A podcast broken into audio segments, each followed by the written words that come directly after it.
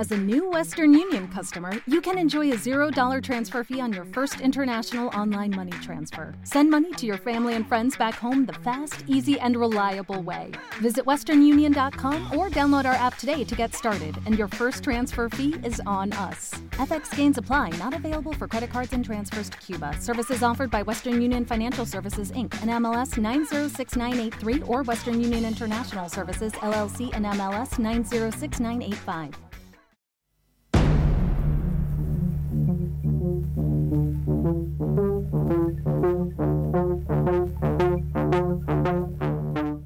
Ganó la carrera espacial? ¿Sabes la respuesta? Déjame adivinar, estás pensando en Estados Unidos. Tras poner en órbita al Sputnik, el primer satélite artificial en la historia, y después de enviar a la perra laica al espacio, los soviéticos dieron inicio a otro ambicioso programa espacial llamado Luna 4 y apodado Lunik en Estados Unidos. Werner von Braun, un nazi alemán quien había traicionado al Hitler para nacionalizarse estadounidense con el propósito de diseñar sus propios cohetes, había sido encerrado en los cuarteles de la CIA por cinco años, mientras Sergei Korolev en ese tiempo llevaba a Laika y a Yuri Gagarin al espacio. La CIA no se quedaría sentada a ver cómo le ganaban esta carrera, pero como no había ningún tipo de avance y de hecho había muchos errores, armaron un plan, sin sangre, pero justo en el corazón de la estrategia rusa cuatro espías robarían a Lunik por una noche. Por eso hoy, en Dodos, el secuestro de Lunik.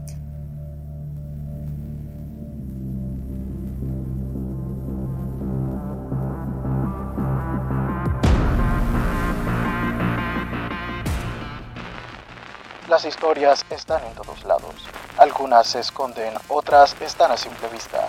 Sin embargo, todas están en peligro de ser olvidadas. Bienvenidos a todos, historias casi que extintas. En septiembre de 1959, Luna 2 se convirtió en la primera sonda en impactar el espacio, y tan solo un mes después, Luna 3 hizo historia al fotografiar la cara oculta de la Luna por primera vez. Luna 4 sería entonces el encargado de llevar al hombre soviético a la Luna. Después de estos grandes éxitos a nivel internacional, los soviéticos emprendieron una gira para exhibir sus avances y su poderío militar y espacial. Al final de la exposición encontrarían un pedestal el Lunik 4. Sin embargo, nadie creería que los soviéticos enviarían la nave original, sino una réplica. Sin embargo, días después del anuncio, científicos americanos empezaron a dudar. Fuentes cercanas a la CIA en Rusia enviaron telegramas a las bases en Europa informando que, contra todo pronóstico, el modelo que viajaba de ciudad en ciudad era el original. Sin embargo, los soviéticos no sabían que este instrumento viajaba con ellos, así que la CIA trazó un plan. Habrían cuatro etapas. La primera, espionaje. Para trasladarse de ciudad en ciudad, la exhibición pasaba por varios anillos de seguridad. En el lugar de la exhibición habían agentes soviéticos 24 horas y eran estos quienes empacaban y desempacaban los objetos, y estos eran enviados en camión hasta la estación del ferrocarril para llegar a la siguiente ciudad. El Lunik, por orden del Kremlin, iba siempre en el último vagón. La forma más fácil sería intervenir el ferrocarril. Era fácil que se desviase y pusiese de nuevo en camino, así que emprendieron su plan. Hablarían con la estación del ferrocarril, de la ciudad desconocida donde sería secuestrado. La estación estaría llena de agentes, los que reciben, los que viajan, todos vestidos de locales.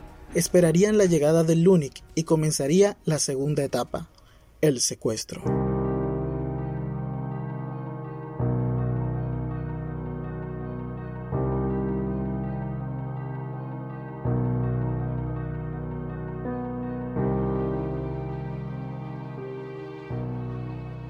Un día no identificado en un país no especificado, donde entonces se encontraba la exhibición, intervendrían las vías del ferrocarril.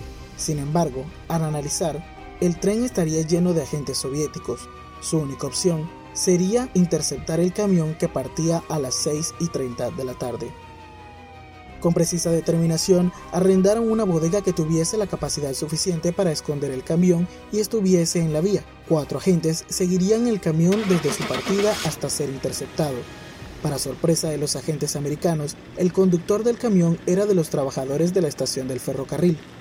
Al detener el camión, el conductor fue enviado a un hotel a pasar la noche, y el camión del Lunic 4 a las 7 pm había sido raptado.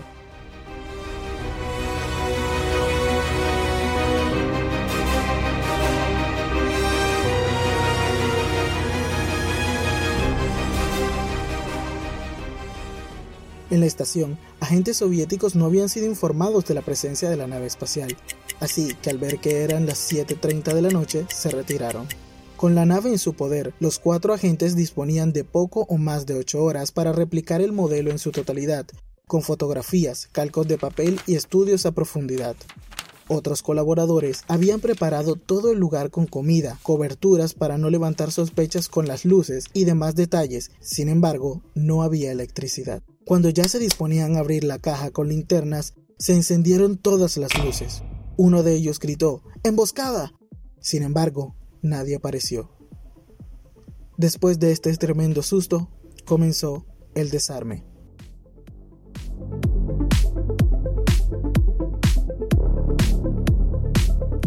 Tal como ya sabían, Luna estaba en un contenedor que había sido cerrado por dentro y por fuera, y el cual solo podía accederse a través del techo, si querían evitar todo rastro. Lo que se desconocía era que la sonda ocupaba todo el espacio dentro del contenedor.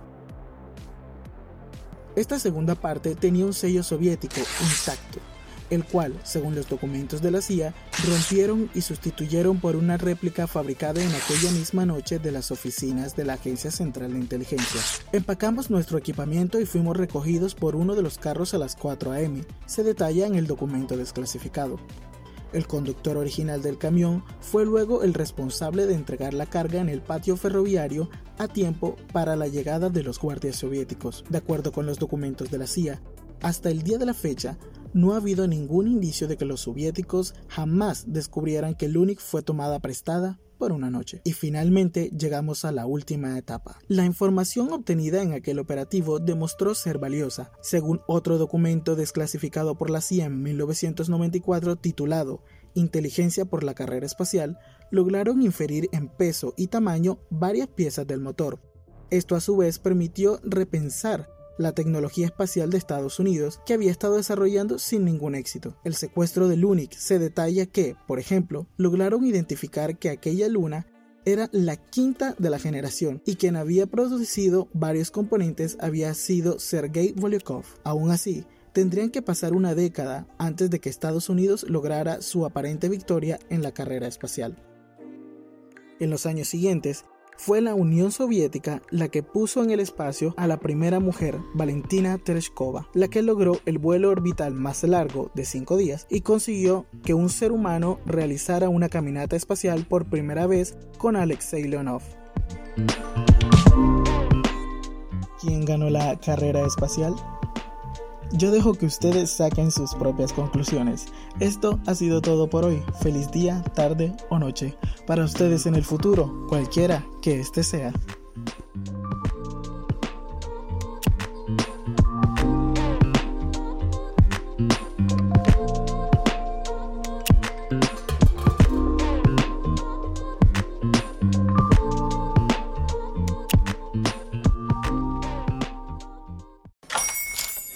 Buenos días, mi pana.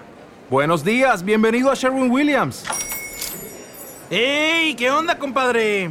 ¿Qué onda? Ya tengo lista la pintura que ordenaste en el ProPlus app. Con más de 6.000 representantes en nuestras tiendas listos para atenderte en tu idioma y beneficios para contratistas que encontrarás en aliadopro.com. En Sherwin Williams somos el aliado del PRO.